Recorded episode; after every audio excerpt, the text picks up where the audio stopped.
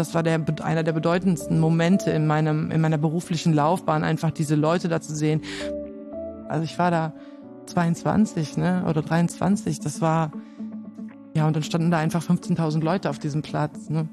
Hallo und herzlich willkommen zu Reingehört, Ihr Wirtschaftspodcast der IHK Mittlerer Niederrhein. Mein Name ist Marvin Müller und heute geht es darum, wie man auch in Corona-Zeiten noch ordentlich Terz macht. Zu Gast im Podcast ist eine Frau, die wissen muss, wie das geht. Silke Müller ist Geschäftsführerin der Eventagentur Terzmachen und unterstützt Unternehmen strategisch bei der Eventkonzeptionierung, Planung und Vermarktung. Silke Müller hat an der Hochschule Niederrhein studiert und ein Master of Arts in Kulturmanagement, Kulturpädagogik gemacht, bevor sie als Bookerin nach Berlin gegangen ist. Lange hat es sie aber in der Hauptstadt nicht gehalten. Kurz danach kam sie zurück nach Mönchengladbach, um zusammen mit Oliver Leonards die Agentur Terzmachen zu gründen. Seit 2013 ist sie nun selbstständig und hat auf ihrem Weg einige Erfahrungen gesammelt, von denen sie heute berichten wird. Hi Silke, um gleich mal zu Anfang ein bisschen was über dich zu erfahren, würde ich dich gerne mit Fragen bombardieren. Und zwar gebe ich dir zwei Antworten vor und du musst dich ganz schnell für eine der beiden entscheiden, okay? Okay. Drin oder draußen? Draußen. Das war wirklich schnell. Kochen oder bestellen? Kochen. Okay. Kino oder Netflix? Kino. ACDC oder Avicii? ACDC. Ja? Ja. Okay. Das kam auch sehr sicher. Karneval oder Cosplay? Karneval. Okay, das liegt wahrscheinlich hier am Rheinland, oder? ja. Rennrad oder Hollandrad? Hollandrad. Okay. Autobahn oder Deutsche Bahn? Oh Gott. Äh, äh, Deutsche Bahn. Club oder Festival? Festival. Okay, und letzte Frage: Champagner oder Flaschenbier? Champagner. Okay. Kommen wir mal ein bisschen auf deine Arbeit zu sprechen. Was verstehst du als Geschäftsführerin von Terzmachen eigentlich unter gutem Terz? Was bedeutet das für dich? Ähm, Terz ist für mich, also mal abgesehen davon, dass das ja auch was ist, was hier im, am Niederrhein ein Wort ist, was eigentlich fast jeder kennt. Ähm, und das bei dem einen positiv oder negativ besetzt ist, ist für mich auf jeden Fall äh, das Wort grundsätzlich erstmal positiv, würde ich sagen. Also ich finde, ich habe das, verbinde das nicht mit, mit etwas Negativem. Mhm. Und ähm, richtig guter Terz ist eigentlich was, was super laut ist, aber trotzdem höflich ist. Also Aufmerksamkeit erregen, aber auf eine sehr intelligente Art und Weise. Jetzt kommt natürlich die obligatorische Frage nach der Corona-Pandemie. Ne? Ist ja klar, wir kommen gerade so ein bisschen raus und die äh, ganzen Einschränkungen werden zurückgenommen. Man darf sich wieder draußen mehr bewegen. Wie war denn für euch die Pandemiezeit? Wahrscheinlich sehr schwierig, oder? Sie war ähm, schwierig, sie war vor allen Dingen sehr speziell. Ähm, ich würde sagen, die hat uns als gesamtes Team, aber auch mich persönlich ähm, komplett mal anders gefordert. Mhm. Also das, wir sind ja wirklich von so einem äh, Jahr, wo extrem viel bei uns los war oder zwei Jahre davor, wo bei uns in der Agentur wirklich extrem viele neue Projekte, neue Kunden, Kundinnen dazugekommen sind, sind wir wirklich so in, also gefühlt von keine Ahnung, dem Mount Everest ins Tote Meer ge gefallen. so, also wirklich, äh, das war eine extreme Fallhöhe. Mhm. Und ähm, wir haben aber relativ schnell verstanden, dass diese Zeit, die da auf uns zukommt, eine Zeit ist, die wir nutzen sollten, um Dinge zu tun, für die wir sonst keine Zeit haben. Mhm.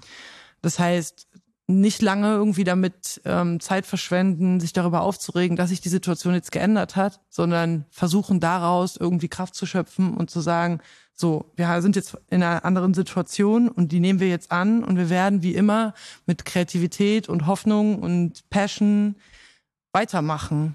So, und wir haben ja dann auch innerhalb von, ich glaube, dreieinhalb Wochen ein fettes Autokino-Projekt an den Start gebracht und haben alle Veranstaltungen, die eigentlich hätten stattfinden müssen, in wirklich kurzer Zeit verlegt, umgelegt, neue Konzepte dafür entwickelt und haben uns echt damit einfach auch beschäftigt.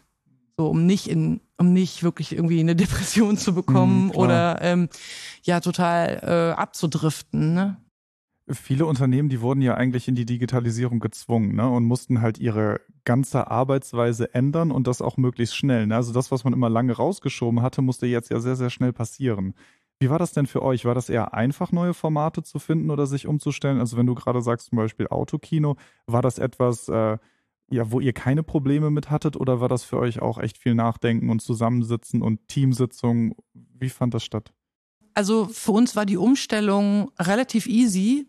A, weil ich glaube, in der Eventbranche und in der Marketingbranche ist es sowieso schon lange so, dass die ähm, Unternehmen eben digital denken, anders denken, auch im New, nach dem New Work-Prinzip vielleicht mhm. arbeiten und sagen, ey, wenn du von zu Hause aus arbeiten willst, dann machst du das und so weiter. Ne? Und dieses Work-Life-Balance-Ding irgendwie sowieso schon sehr lange in den Köpfen von den Leuten ist.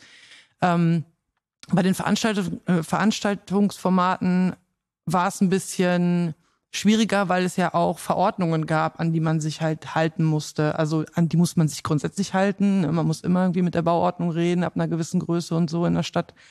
Aber ähm, hier in dem Fall war es ja so, es wusste ja erstmal, sag ich mal, letztes Jahr im April wusste ja erstmal gar keiner, was ist jetzt überhaupt erlaubt. Mhm, was kann ich machen?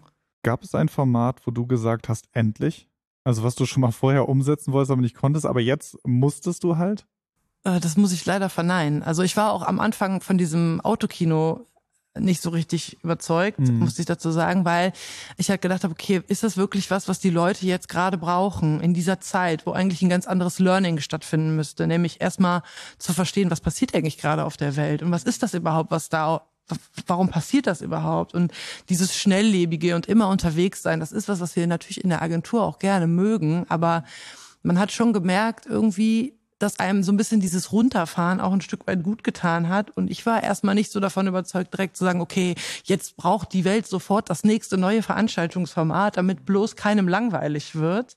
Also da muss ich auch immer so ein bisschen unsere Haltung als Agentur, ähm, glaube ich, nochmal ein bisschen klarer machen. Es ist nicht immer alles, was super schnell ist und Innovatives ist immer geil. Also ähm, deswegen habe ich dann auch erstmal, äh, war ich mit der Sache so ein bisschen skeptisch gegenüber. Ich muss aber dann im Nachhinein sagen, war es ein richtig geiles Projekt mhm. und bin auch froh, dass ich das sowas mal gemacht habe. Und wahrscheinlich, wenn es die Pandemie nicht gegeben hätte oder die nicht geben würde, dann hätte ich niemals in meinem Leben ein Autokino gemacht. Und es war wirklich eine schöne Zeit auch. Also wir waren ja im Prinzip seit Mitte März bis Ende August waren wir jeden Tag draußen.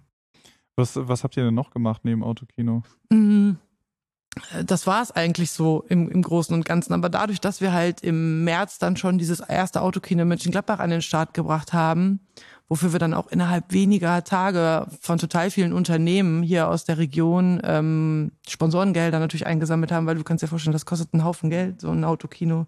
Ich glaube, das erste Autokino, was wir gemacht haben in Gladbach, hat, äh, ich glaube, 150.000 Euro gekostet ne, für sechs Wochen.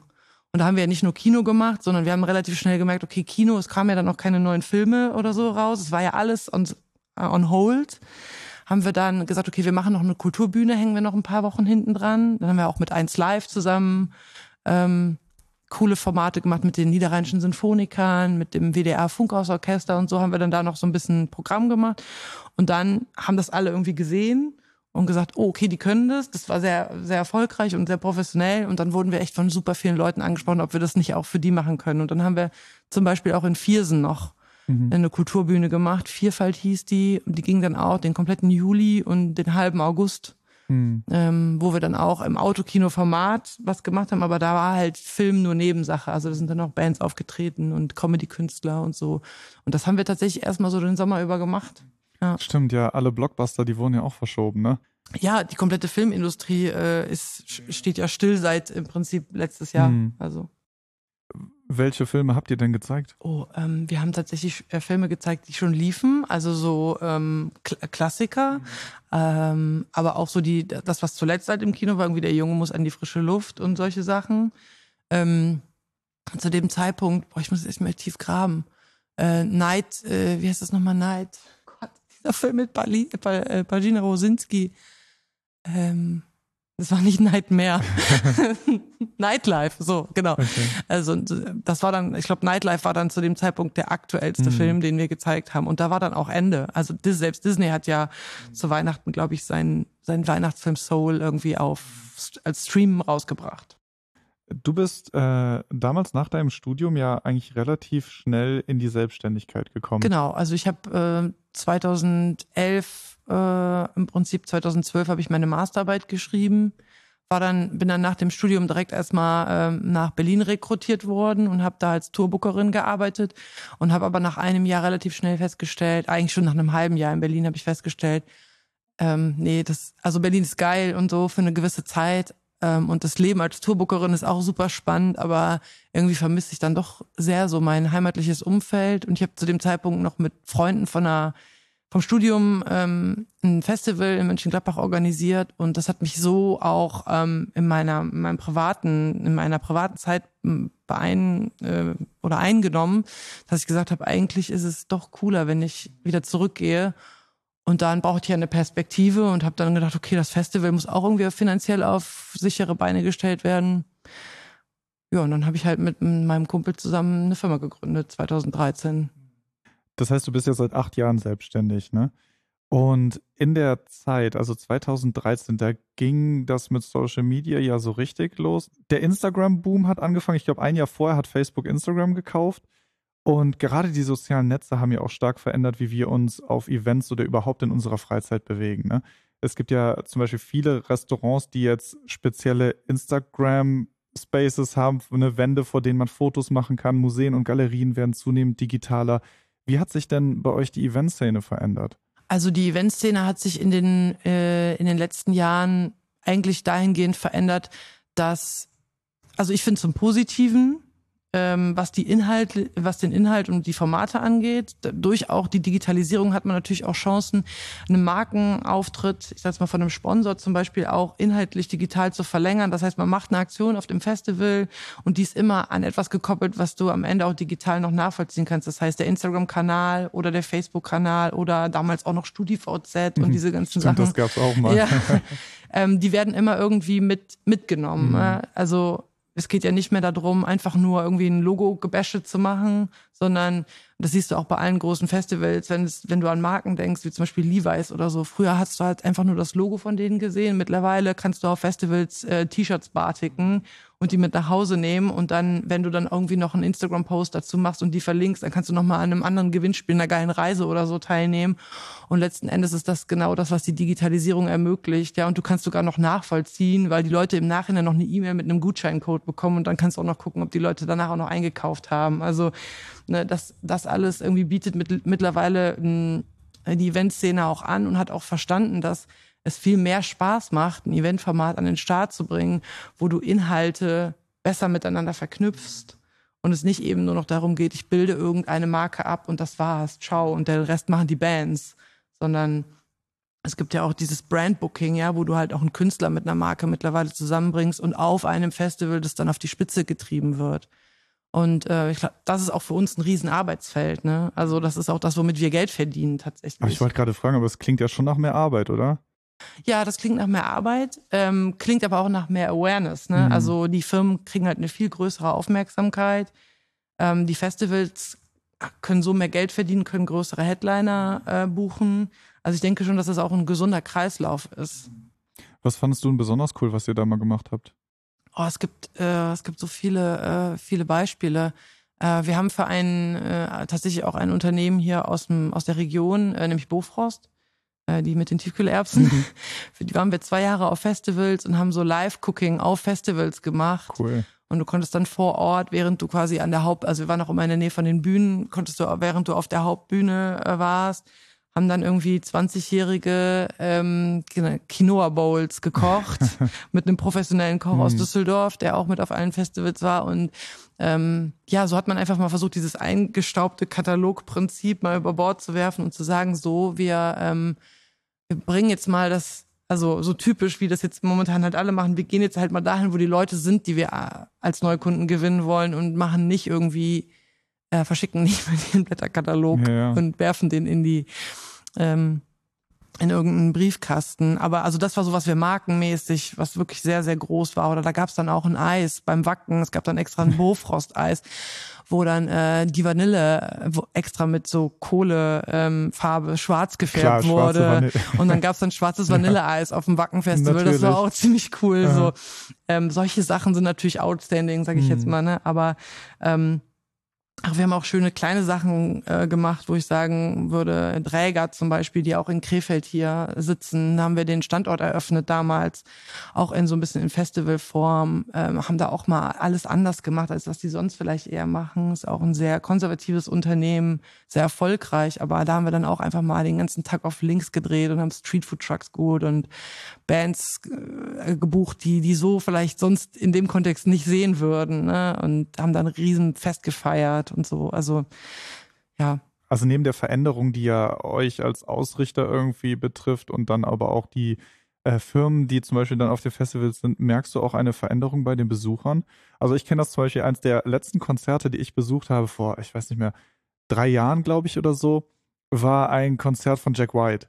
Und Jack White ist ja mittlerweile an dem Punkt, dass man sein Handy am Eingang abgeben muss. Ne? Und der hat extra Beutel, sodass die auch keinen Empfang haben und du packst das da rein kriegst dann am Ende der Show zurück, weil er einfach sagt, er will, dass die Leute, die seine Konzerte besuchen, im Konzert sind nicht am Handybildschirm hängen ne? und nicht filmen und sich nur damit beschäftigen, sondern ihm halt zuhören und zuschauen. Ist das etwas, was ihr auch merkt?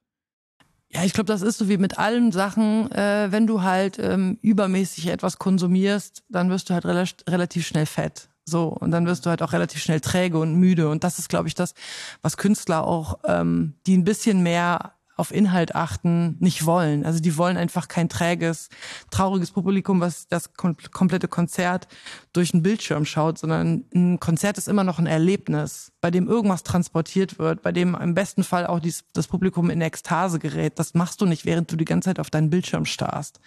Und deswegen finde ich solche Aktionen immer gut. Also wenn Künstler sich bewusst damit auseinandersetzen, was macht eigentlich der Zuschauer oder die Zuschauerin, wenn die zu mir äh, ins Konzert kommen. Ich meine, die zahlen ja auch eine Menge Geld dafür. Mittlerweile sind Gagen sind extrem teuer geworden in den letzten zehn Jahren. Ich glaube, das hat sich so gefühlt verdreifacht, was du heute für einen Künstler zahlst oder eine Künstlerin. Und ähm, ich finde halt auch, die Leute, also so als Künstler, als Künstlerin hast du ja eine gewisse Verantwortung deinem Publikum gegenüber und da halt auch einfach mal zu sagen, ey Leute, versucht es doch einfach mal aus. Wir machen jetzt mal das Experiment, lasst das Telefon mal zu Hause und ähm, eher wieder so ein bisschen back to the roots. Also in den 90ern, da haben die Leute bestenfalls ähm, mit einem mit mit so einer Snapshot-Kamera vor der vor der Bühne gestanden.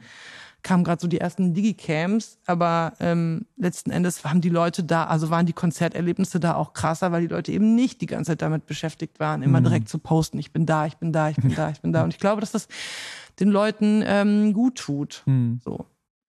Das ist ja die eine Seite, ne? Dieses komplett, also Handy und Geräte wegnehmen. Und dann gibt es ja auch noch die andere Seite, dass man eben die, das Potenzial, was diese Geräte haben, ja auch nutzt. Und Virtual Reality ist zum Beispiel so ein Beispiel oder Augmented Reality. Ist das auch etwas für euch, was interessant ist, was ihr nutzt?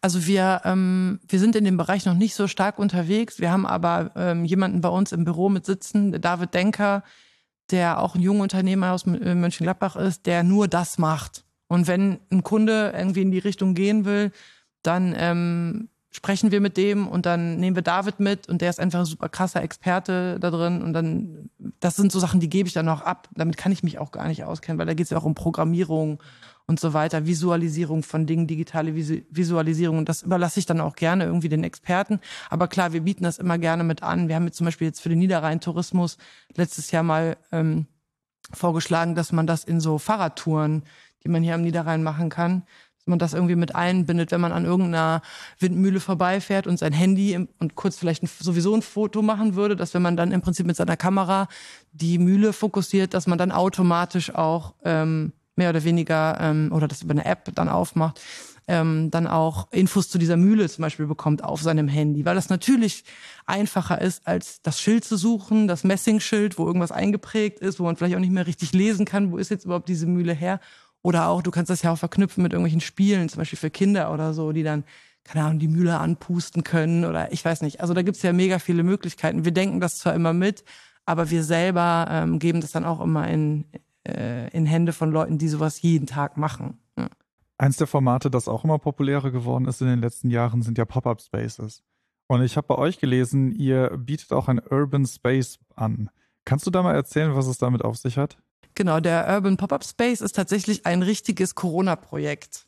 Also wir haben äh, schon lange wollten wir immer mal äh, mehr so im öffentlichen Raum äh, Projekte anbieten oder auch darauf reagieren können, wenn eine Firma sagt, okay, da ist ein Leerstand oder ähm, wir haben ja viel auch so städtische Kunden oder kommunale, also Kommunen als Kunden, die dann sagen, hey, da ist irgendwie ein Bereich, der liegt brach, da müssen wir mit einer Zwischennutzung ran oder so, könnt ihr da was machen? Und ähm, das haben wir auch schon immer gemacht, aber wir wollten halt auch mal so unser eigenes Produkt haben. Und dann haben wir halt gesagt, okay, wir haben zwei Überseekontainer gekauft fürs Autokino letztes Jahr. Was können wir damit noch machen? Ja, und die haben wir dann jetzt umgebaut, haben unsere eigene Bestuhlung an den Start gebracht. Äh, alles halt so ein bisschen out of the box, aber anders halt. Und das kann man halt im Prinzip bei uns buchen. Ob das jetzt für den für ein Firmen-Event ist oder für eine, wie gesagt, für eine Zwischennutzung im öffentlichen Raum. Das ist im Prinzip eine fertige kleine Eventfläche, die du aufklappst, mehr oder weniger, und dann kannst du ähm, damit sämtliche Veranstaltungen machen, auch unter Corona-Bedingungen. Und du kannst im Prinzip die zum Beispiel so einen ähm, Überseekontainer als Bühne nutzen oder äh, um da einen Foodstand reinmachen. Aus Europaletten kannst du dir eine Bühne bauen, äh, kannst da Bestuhlungen drauf äh, draus machen. Also es ist total äh, modular gedacht und äh, ja kann im Prinzip in jedem Ort eingesetzt werden, was total flexibel ist. Also deswegen halt auch der Pop-up Space, weil wir es im Prinzip überall benutzen können. Gut, langsam bewegen wir uns äh, Richtung Ende und ich würde gerne zum Abschluss mal von dir wissen, ob du mal eine Erfahrung teilen kannst. Also was vielleicht so das schrägste Event war, was ihr bisher gemacht habt. Also es ist jetzt nicht besonders schräg, aber das ist sicherlich was, was sehr besonders war. Ähm, wir haben, also angefangen haben wir ja mit dem, mit dem Horst Festival 2008 haben wir das angefangen zu organisieren. Da habe ich noch studiert. 2009 haben wir das dann das erste Mal gemacht. Und da war es so, ja, also es sind im Prinzip zwei, zwei Projekte. Das eine ist das, ist, ist Horst, weil ähm, damit haben wir halt angefangen und wir haben da immer ein sehr gutes Booking-Händchen gehabt. Also das heißt, wir hatten tatsächlich von Anma in Kantereit über Materia, über Crow, ähm, hatten wir immer diese krassen Headliner, also die heute die Spitze der, der deutschen Musikbranche sind und haben dafür immer sehr wenig Geld bezahlt, weil wir die extrem früh gebucht haben. Und ich weiß noch, in einem Jahr, das war 2012, da habe ich Kraftclub gebucht und Crow zu einem Zeitpunkt, wo beide Bands noch vor 300 Leuten gespielt haben. Und dann hatten die beide, haben die beide dann im Januar ihr Nummer 1 Album rausgebracht oder haben ihr Album rausgebracht, was bei beiden direkt auf Nummer 1 gegangen ist. Und ich darf jetzt die Summe nicht verraten, die ich insgesamt für die beiden Acts bezahlt habe, aber es war extrem wenig. Da reibt man sich die Hände, ne? Also es war wirklich sehr, sehr wenig Geld. Wir hatten ja auch nicht viel Geld bei dem Festival. Mhm. Und dann habe ich die ähm, beide auf den Sonntagabend gebucht. Crow als Co-Headliner und äh, Kraftclub als Headliner. Und natürlich wusste ich, da kommen viele Leute. Aber es war dann wirklich so, dass um ich um neun Uhr morgens auf das Festivalgelände ge gegangen bin und ich habe gesehen, dass Leute da unter Bäumen geschlafen haben, so Jugendliche, so 15-Jährige. Und ich dann erstmal zu meinem Team gesagt habe, ey, könnt ihr mal bitte da runtergehen und den Kaffee bringen und vielleicht ein Brötchen anbieten oder so, den, die liegen da wahrscheinlich schon die ganze Nacht. Weil es gab noch ein paar Resttickets an der Tageskasse. Und dann hat ähm, eine Dreiviertelstunde später war der komplett, und das war wie gesagt morgens um zehn, halb elf, war dieser komplette Außenplatz am Mönchengladbacher Bahnhof außerhalb des Festivalsgelände war voll mit Menschen. Und da gibt's heute noch bei YouTube ein Video, wo man, wo jemand die Schlange abgefilmt hat. Und der geht, glaube ich, irgendwie fünf Minuten, geht er um den Bahnhof drumherum. Und dann habe ich bei 1 Live angerufen und habe gesagt, ihr müsst mir helfen. Ich weiß nicht, wo ich mit diesen Leuten äh, hin soll.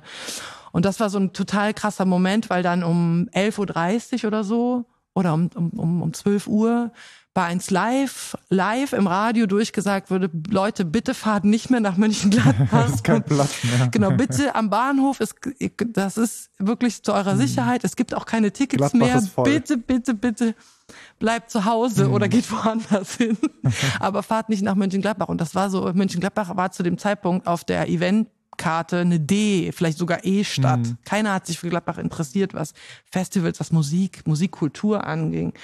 Und da war ich wirklich so, wow, okay, wir haben gerade echt irgendeinen Damm durchbrochen. Das war für mich ein mega, mega Erfolg. Und ähm, das war für das Festival ein Riesenerfolg. Und das war einfach einer der Tage, wo ich sagen würde, das war der, einer der bedeutendsten Momente in meinem, in meiner beruflichen Laufbahn, einfach diese Leute da zu sehen. Wir durften dann auch kurzfristig irgendwie nochmal 3000 Leute mehr auf das Festivalgelände lassen, weil einfach die Polizei und die Behörden gesagt haben, okay, wir müssen irgendwie, also wir hatten auch noch Kapazität. Wir müssen jetzt hier ein bisschen Druck rausnehmen. Dann haben wir die LED-Wand noch ein bisschen höher gehangen und dann konnten dann auch noch die Leute, die draußen waren, die Show halt wenigstens oh. sehen. Das war wirklich was sehr Besonderes, würde ich sagen, weil wir da waren wir auch alle noch so jung. Also ich war da 22, ne, oder 23. Das war ja und dann standen da einfach 15.000 Leute auf diesem Platz. Mhm. Ne? Ja, wie ein also, Jackpot, ne, als Organisator dann. Ja, also das war wirklich ein Tag, wo auch äh, heute noch total viele Leute drüber reden, die jetzt so auch in meinem Alter sind, also Mitte 30 und die auch äh, große Festivalfans da, damals von Horst waren. Die sagen heute noch, ach, Crow fand ich zwar nicht so geil, aber es war so voll und äh, Kraftclub war super. Äh, ja, das war auf jeden Fall ein ganz besonderer äh, Tag. Mhm. Ja. Wo wird denn die Reise für euch hingehen? Ja, wo wird die Reise für uns hingehen? Was plant ihr? Wie sieht so die Zukunft bei euch aus? Also wir ziehen jetzt tatsächlich erstmal in ein größeres Büro um, weil wir merken, wir brauchen ein bisschen mehr Platz. Ähm, aber ich kann mir schon vorstellen, dass wir weiterhin so in diesem Bereich Markenkommunikation und Live-Marketing einfach noch vielleicht größere Projekte haben. Ich würde mich freuen, wenn wir auch ähm, vielleicht un noch untypischere Kunden bekommen. Ich glaube, da das ist was, wo ich noch weiter dran arbeiten werde, dass ich auch, ähm, also ich mag den die die Mittel den Mittelstand äh, am Niederrhein total gerne, aber für mich ähm, kann es eigentlich nicht verrückt genug sein, was den Kunden angeht oder die Kundin angeht und mh, mm, ich glaube, da wird, werden wir uns auf jeden Fall noch breiter aufstellen und ähm, hoffentlich auch in dem Bereich äh, öffentlicher Raum noch uns noch weiter ausbreiten und da auch so gesellschaftliche Prozesse vielleicht noch so ein bisschen mitgestalten. So, das ist, glaube ich, das, wo wir uns äh, freuen würden, wenn wenn es da noch ein bisschen weiter hm. hingeht. Okay. Letzte Frage. Bei welchem angesagten Event würdet ihr denn als Agentur gerne einmal mit Herz machen und wieso? Also mitmachen ist immer so, ist cool. Ähm, und ich bin auch immer der Meinung, dass wenn man was erleben will, muss man selber ran, muss man selber mitmachen. Also ich bin überhaupt kein äh, passiver Typ, sondern ich mag so partizipative Projekte.